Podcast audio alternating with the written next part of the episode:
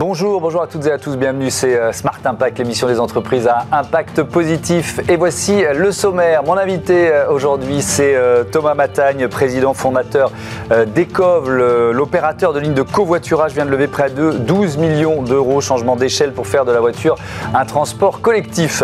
Notre débat, il permettra de comparer deux démarches RSE dans l'alimentation, les condiments d'un côté, les canettes de l'autre. On parlera du label PME+, et du retour de la Et puis dans notre rubrique consacrée aux, startups éco-responsables, vous découvrez Barouders, plateforme d'équipement sportif de seconde main. Voilà pour les titres, c'est parti, c'est Smart Impact.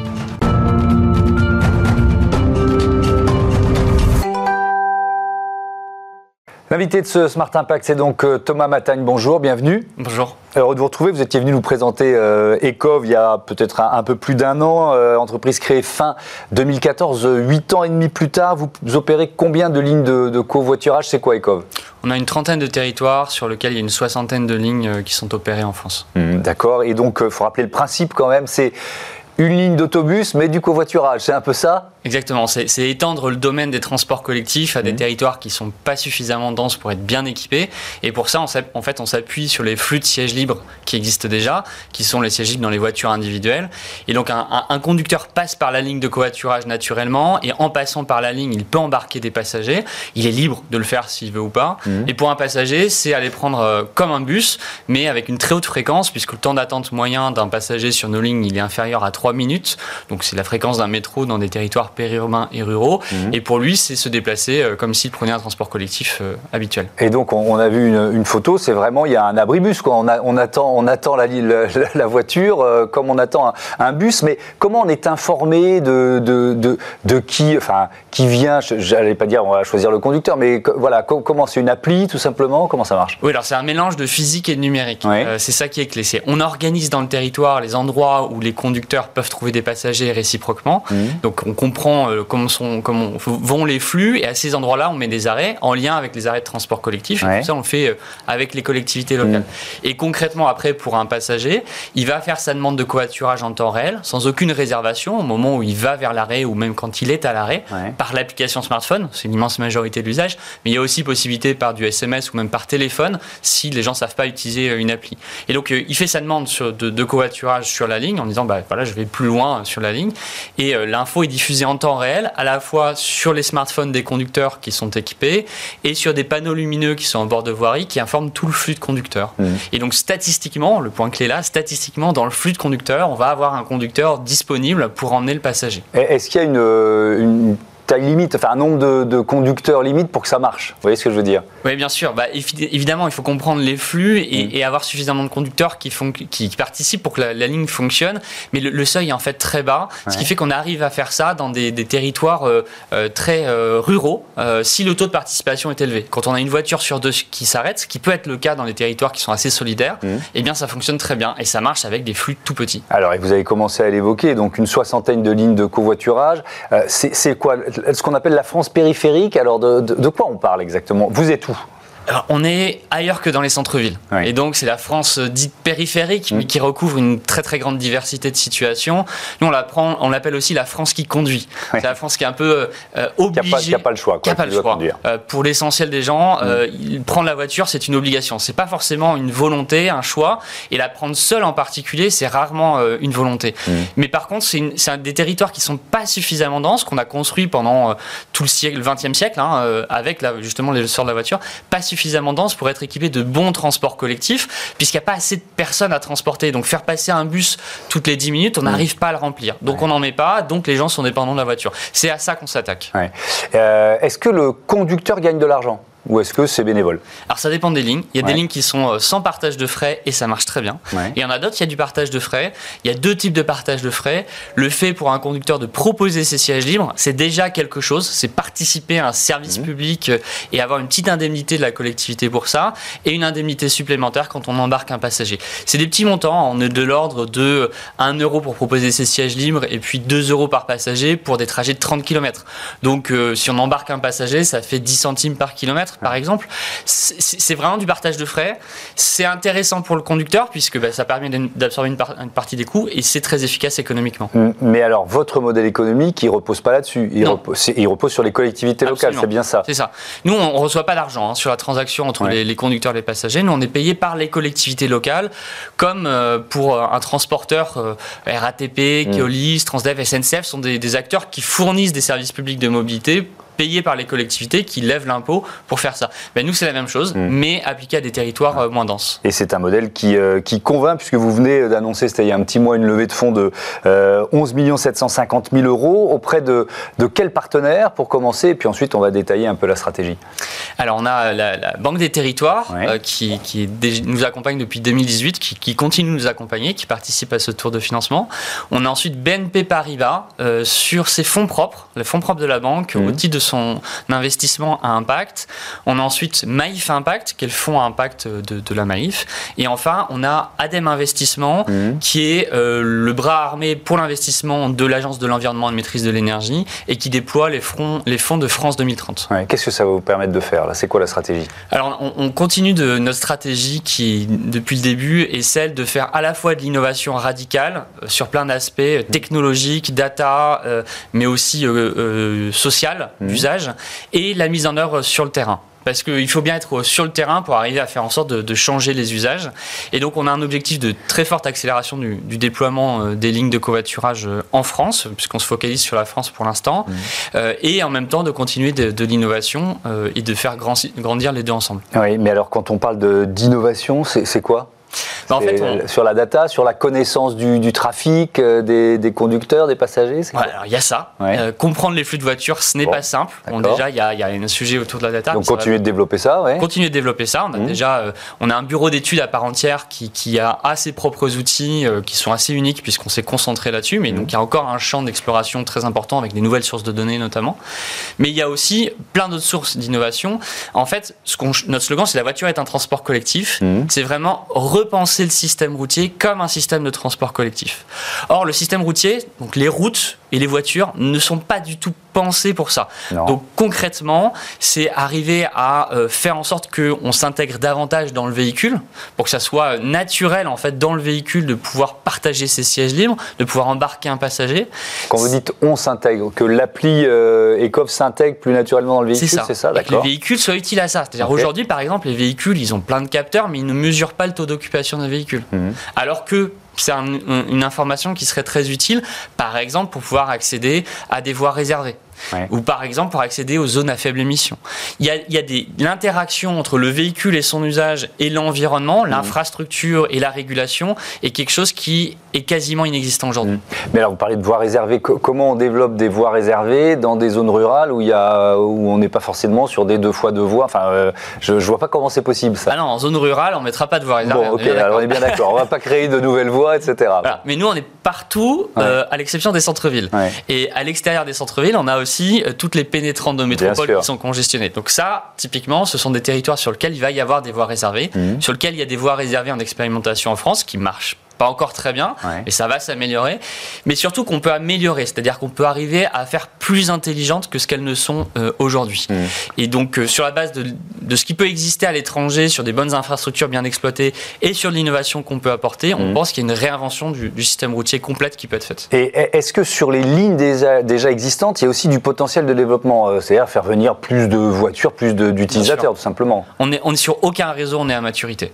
Le plus ancien qu'on a, qui, qui est Lane entre Bourgoin-Jallieu et, Lyon, mmh. qui a ouvert en 2019 euh, aux passagers. On est toujours en forte croissance de semaine en semaine. Mmh. Donc on, est toujours dans une, phase euh, de, croissance au sein de chaque ligne et des réseaux en tant que tels. Mmh. Puisqu'évidemment, c'est des systèmes de réseau, donc il faut un petit développement supplémentaire développe un potentiel complémentaire. Et il y a l'interaction en fait des lignes de covoiturage avec les autres modes de transport et notamment les premiers derniers kilomètres, euh, la trottinette, le vélo, le transport à la demande, mmh. plein de modes différents qui vont pouvoir compléter les lignes de covoiturage et qui sont aujourd'hui dans ces territoires assez peu développés. Et donc c'est là-dessus aussi que vous, travaillez en innovation. Tout à fait. C'est-à-dire que nous ce qu'on veut c'est que les gens puissent facilement changer leur usage de la voiture. Mmh. Donc il faut que ce soit simple. Et donc s'il y a un problème de premier dernier kilomètre, il faut aussi qu'on le règle et mmh. qu'on travaille travaille avec des acteurs qui font ça, qu'on travaille avec les collectivités pour construire ce, système multimodal mhm. qu'on connaît très bien dans ce centre-ville, mais qui n'existe pas dans ces territoires. Est-ce que les utilisateurs sont fidèles? Est-ce que vous réussissez à fidéliser les conducteurs et les passagers Oui on a un taux de, rétention, un taux de fidélisation mmh. qui est extrêmement bon sur le très long terme. On perd pas mal de gens au début, mais une fois passé les six mois, euh, on est à 100%, voire à plus de 100%, c'est-à-dire que les gens reviennent sur le temps long, sur 24 mmh. euh, mois ou plus. Mmh. Donc on a une transformation profonde. Et d'autres, d'autres éléments de preuve, c'est que aujourd'hui, on a mesuré que euh, sur euh, bah, le, service line entre Bourgoin et Lyon, on a 21% de démotorisation de nos passagers. C'est-à-dire que les passagers euh, ont revendu l'une des voitures du ménage parce que pour l'un des usages de mobilité, ils n'ont plus besoin de leur voiture. Hmm. Et ça, c'est un peu le, graal ultime dans la politique de mobilité. C'est-à-dire quand les gens ne sont plus complètement dépendants de la voiture et qu'ils peuvent hmm. faire autrement, ils peuvent la revendre. Un, mot de, de recrutement on va terminer là-dessus, puisque vous venez de lever cette somme, près de 12 millions d'euros. vous allez gonfler en nombre de, salariés. Quel type de, profil vous recherchez? On va, on va euh, croître sur l'ensemble de la chaîne de valeur. Donc ça va être très large en termes de, recrutement. On vise euh, une multiplication par deux de notre, de notre équipe d'ici 2 à 3 ans. Euh, et donc on va croître sur des, postes autour de la R&D, technologique et mmh. data notamment, mais aussi opérationnel, ingénierie, opérationnel marketing, euh, relations clients euh, et relations utilisateurs. Donc voilà, on va, on va continuer notre stratégie de, de, de, gestion de la chaîne de valeur dans, dans son ensemble. Et, dernier mot, budget de, de com, de pub, c'est-à-dire ça se passe avec les territoires quand vous signez un, contrat, c'est le territoire qui, va, qui va faire connaître le, nouveau service Oui, complètement. Nous, on travaille en marque blanche. C'est la propriété de la collectivité, la marque. C'est un actif public, c'est logique que ce soit la, la marque de la collectivité, mais par contre, on va le mettre en œuvre pour le compte de la collectivité. Donc chaque projet va disposer d'un budget qui va nous permettre de faire connaître une marque, comme sur Grenoble par exemple, M Covatling Plus, mmh. qui est la marque locale associée euh, à la marque M, qui est la marque de mobilité de, Grenoble. Merci beaucoup Thomas Matagne et à bientôt euh, sur Bismart. On passe à notre euh, débat, les, les défis, le secteur de l'alimentation face aux défis RSE.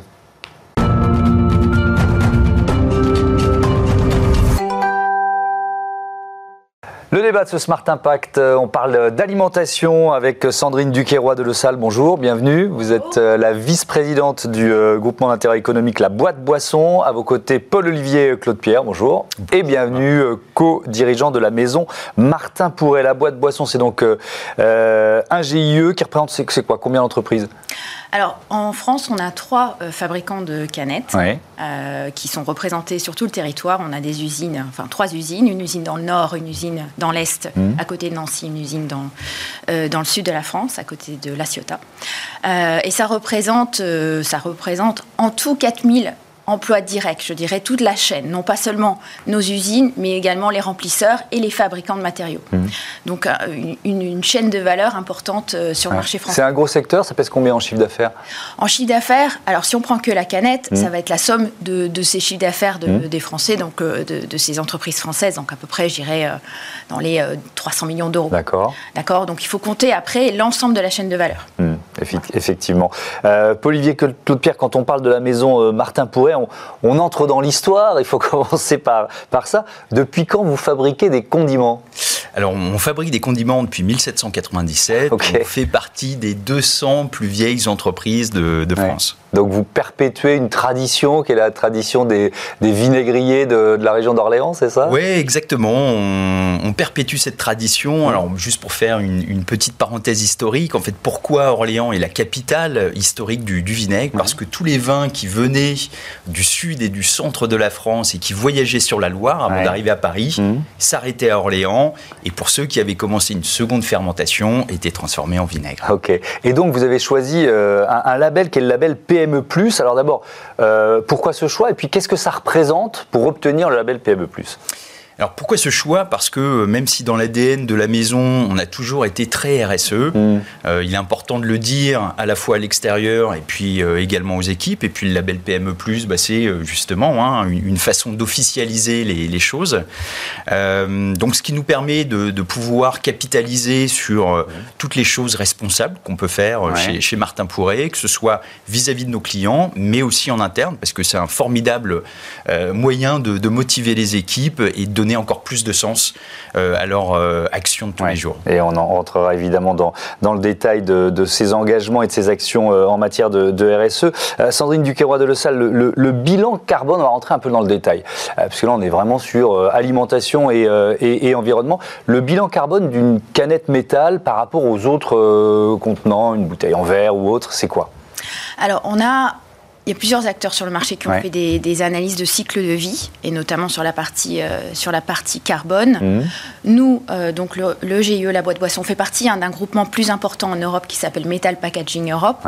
Et Metal Packaging Europe réalise des ACV, des analyses de cycle de vie, tous les 2 à 3 ans. Donc on me remet à jour nos datas euh, tous les, tous les 2-3 ans, en prenant en compte tous les éléments qu'on a pu réaliser en termes d'allègement, par exemple, de nos emballages, de euh, travaille sur, dans nos usines pour abaisser nos, euh, nos euh, utilisations d'énergie, d'électricité, etc. Oui, ça permet d'avoir des, des, étapes et de voir le progrès. De voir le progrès. Donc tout ça nous a permis de dire aujourd'hui, notre empreinte carbone a vraiment baissé. Mmh. Et si on se compare, alors je pense que sur les ACV, tout le monde a des moyens de dire moi je suis meilleur, etc. Mmh. Mais si on compare par rapport à d'autres à d'autres emballages, par rapport au verre, le verre one way, en usage unique, on va mm. dire, à une empreinte carbone qui est deux fois supérieure à celle d'une. Après, il y a la question de la recyclabilité, évidemment. Oui, si on prend en compte mm. aujourd'hui le recyclage même du verre, euh, si on prend un verre qui va être jeté, recyclé, mm. il a une empreinte carbone supérieure. Parce que le verre, euh, le recyclage du verre est très coûteux en énergie. La force de l'aluminium, c'est que euh, quand on recycle de l'aluminium, on, utilise beaucoup, beaucoup moins d'énergie que si on doit générer de l'aluminium primaire. Donc voilà, ça c'est par rapport au verre. Mm. Donc je dirais une bien meilleure empreinte. Mm. Par rapport au plastique aujourd'hui, au niveau, euh, au niveau de, contenu recyclé qu'on a nous dans nos canettes, on pourra en reparler, mm. on est dans des, dans des équivalences par rapport au plastique. Et notre objectif, c'est de faire mieux. Faire beaucoup mieux en utilisant encore plus de matière recyclée. Et avec euh, un, système de consignes que vous voulez mettre en place, on va, on va en reparler dans un court instant. Je redonne la parole à Paul-Olivier Claude-Pierre pour, euh, pour détailler un peu ces engagements RSE. Par exemple, euh, le choix d'une agriculture locale et durable, ça veut dire quoi? Parce que c'est une phrase que j'entends souvent sur ce plateau. Ça veut dire quoi? Concrètement dans un métier comme le vôtre? Bah, très concrètement, ça veut dire privilégier euh, des agriculteurs qui sont proches de nos ateliers. Mmh. On peut prendre l'exemple euh, assez emblématique de, la moutarde, puisqu'on en a beaucoup parlé euh, l'année dernière, quand tout le monde était en pénurie de moutarde parce que 90% des graines de moutarde proviennent du Canada. Bah, chez Martin Pourret, on avait de la graine de moutarde. En pénurie. on la cultive à 50 km de, de chez nous, avec deux objectifs. J'irais même jusqu'à trois objectifs. Le premier, c'est de maîtriser totalement euh, la qualité des ingrédients qu'on mmh. utilise. La seconde, c'est effectivement réduire l'impact carbone, puisque bah, euh, ça n'a pas le même impact que d'aller le chercher à l'autre bout du monde ou à milliers de kilomètres en moins, ça Exactement. Et puis le troisième, c'est euh, clairement la souveraineté alimentaire française. Mmh. Alors à nous, notre tout petit niveau. Mais c'est vrai que euh, euh, on se rend compte que sur un produit, quand on se rend compte que sur un produit aussi emblématique de notre gastronomie, on se trouve euh, en rupture parce qu'il hmm. provient de l'autre bout du monde, et voilà, c'est un constat désastreux. c'est la même chose pour les vins qui servent à la fabrication du vinaigre, ils viennent de pas trop loin alors, ils viennent de, toute la France, parce que c'est l'histoire de, notre maison, hein, donc mmh. on perpétue cette, cette, tradition, mais effectivement, 90% de nos produits sont certifiés Origine France Garantie, mmh.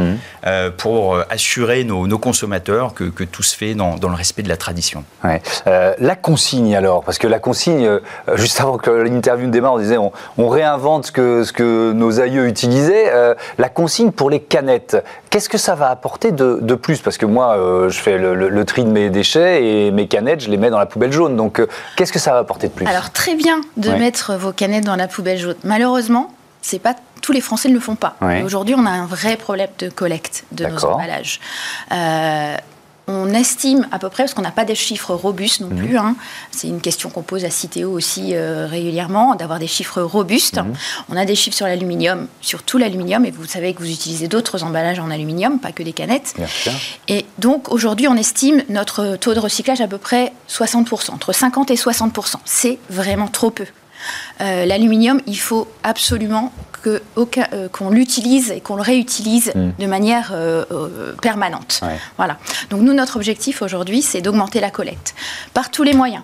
la consigne en est un. Si demain, il y a décision par le gouvernement de mettre en œuvre une consigne en France, on veut évidemment y être parce qu'on veut participer euh, à, cette collecte, cette nouvelle, mmh. ce nouveau type de collecte. Mais alors ça pose pas mal de questions. Euh, ça veut dire que je, je, rapporte mes canettes, je vais récupérer quoi, une petite quelques centimes d'euros sur chaque canette? Comment ça va marcher? Alors la consigne, en règle générale, c'est en effet une petite, euh, un petit montant qu'on va payer au moment de l'achat euh, de la Oui, alors ça, ça, coûte plus cher, ça coûte un peu plus cher à l'achat. Ça coûte un petit peu plus Ce qui n'est pas neutre en, en, période d'inflation, une tension sur le pouvoir d'achat. C'est pas neutre, mais je pense qu'il faut que les consommateurs, voilà, il va y avoir un gros effort d'explication euh, à faire auprès, des, de, auprès de nous tous, hein, de, en tant que consommateurs citoyens, mhm. de dire voilà, pourquoi est-ce qu'on met en œuvre une consigne? Parce que les emballages, et notamment la canette en aluminium, ça a une valeur, et donc on veut absolument la récupérer en fin de vie, mmh. pour ensuite la remettre dans, dans le circuit de, recyclage et revenir avec une canette euh, quelques semaines plus tard.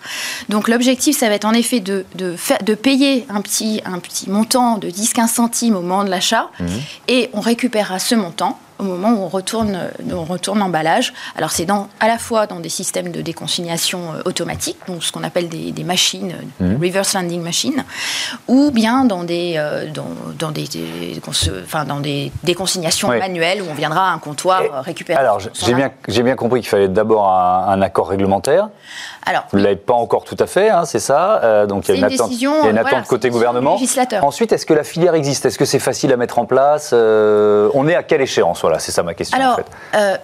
La filière, non, elle n'existe pas. Les machines n'existent pas. Il va falloir les mettre en place sur tout le territoire. Ça, c'est en fait, c'est nos clients euh, qui sont eux-mêmes. Euh, en France, on a ce qu'on appelle la responsabilité élargie du producteur.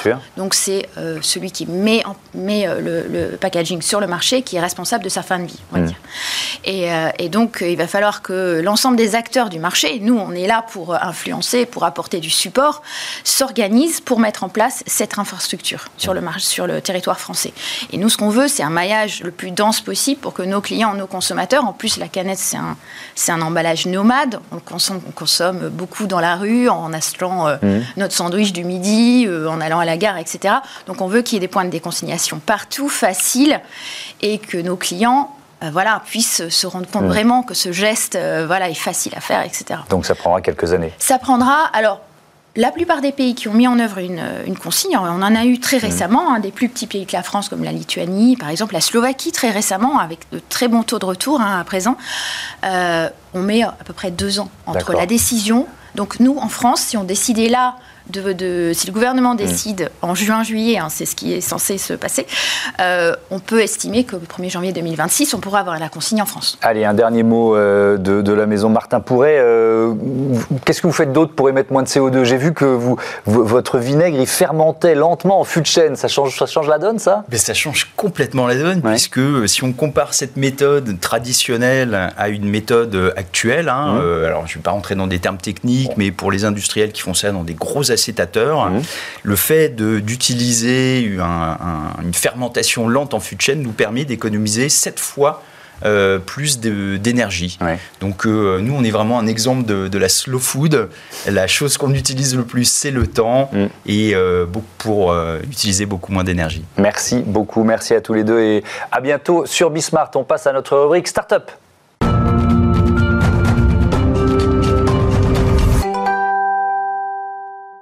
C'est Smart Ideas et la bonne idée du jour, elle est signée euh, Edwige Michaud, bonjour. Bonjour. Bienvenue, vous êtes la cofondatrice de Barouders, créée euh, il y a 18 mois, vous étiez venue sur ce, sur ce plateau, votre cofondateur c'est Geoffroy Dautichamp. Redites-nous, c'est quoi l'idée, euh, le principe de Barouders Bien sûr, alors Barouders c'est une plateforme communautaire qui permet d'acheter et vendre ses équipements de sport de seconde main. Mhm. Donc on vient vraiment offrir une multitude d'équipements, on a plus de 100 000 équipements sur la plateforme où tous les prix sont environ à moins 50% du prix neuf en moyenne. Euh, et on a un fort axe euh, d'expertise, on va dire, sur le vélo notamment. Hmm, on va y revenir au, vélo. Euh, c'est combien d'articles référencés aujourd'hui bah, alors, Je pense que quand j'étais venu il y a 18 mois, j'étais à 10 000 équipements. On était à 10 000 équipements sur la plateforme. Aujourd'hui, hmm. on compte plus de 100 000 équipements. Donc ça prouve bien que la croissance est exponentielle et puis surtout la demande des consommateurs d'acheter hmm. seconde main. Alors c'est une bonne vigie de la pratique du, du, du, sport au quotidien par, par les Français. Donc vous dites que le vélo, c'est devenu...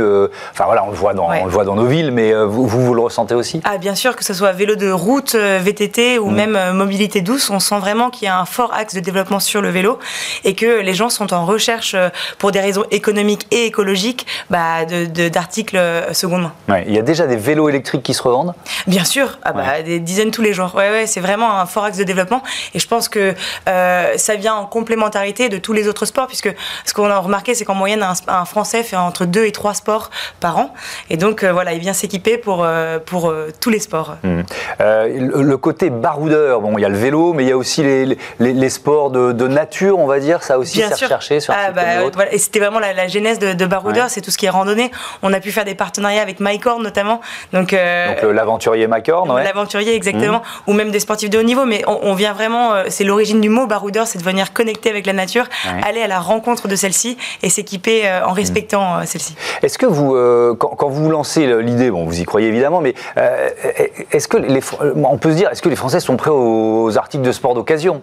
Il y a, un moment, oui. Déjà, l'idée était, avant même qu'on crée l'idée, on, se disait que les Français avaient une appétence pour, mais là, en créant l'idée, on voit vraiment matériellement que, que c'est un, une demande de la part des consommateurs. Et puis la plupart des équipements ont été très peu utilisés. Donc même d'un point de vue économique, quand on achète un vélo 1000 euros et qu'il est à moins 60% du prix neuf, ça fait sens. Quand vous dites très peu utilisés, ça veut dire quoi Vous les classez un peu comme sur les, sites de, de, seconde main en général. On peut, on peut évaluer, on auto-évalue euh, ce qu'on va proposer à la vente. 100% de nos annonces sont inspectées par l'équipe Barouders et en plus on travaille avec un réseau de, boutiques d'experts en fonction des sports qui eux-mêmes euh, réparent, inspectent et reconditionnent les, les matériels et les équipements. donc on peut faire réparer ces équipements Bien sûr, en tout cas, les, experts, prenons une boutique de, vélo par exemple, elle rachète un vélo seconde main, elle mmh. le répare, le reconditionne et le remet en vente sur Barouders. Mmh. Donc c'est des équipements qui ont été vraiment réparés par un expert. Vous avez beaucoup de, professionnels comme ça qui, euh, sont sur le site On est vraiment à 50-50, c'est-à-dire qu'il y a 50% de particuliers d'ailleurs qui se servent beaucoup de notre application mobile mmh. et 50% de professionnels. C'est quoi votre modèle économique? Alors nous, on prend une commission du côté acheteur de 5%. Elle est la plus faible possible pour garantir vraiment une fluidité entre les vendeurs et les acheteurs. Et pour les vendeurs, c'est une vente 100% gratuite. Hmm.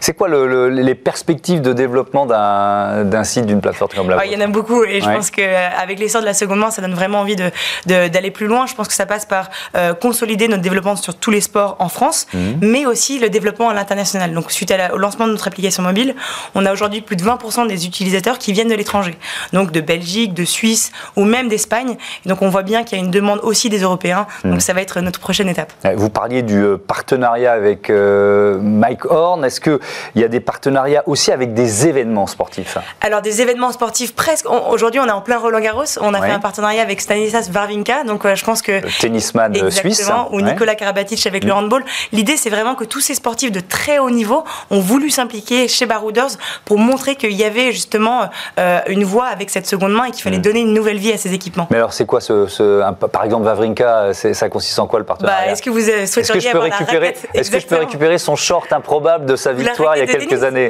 Ou, alors sa raquette Voilà, ça consiste en ça. Ils, vraiment, ils ouvrent leur boutique en mettant en vente des équipements, parce que c'est des sportifs de haut niveau, ils en ont beaucoup.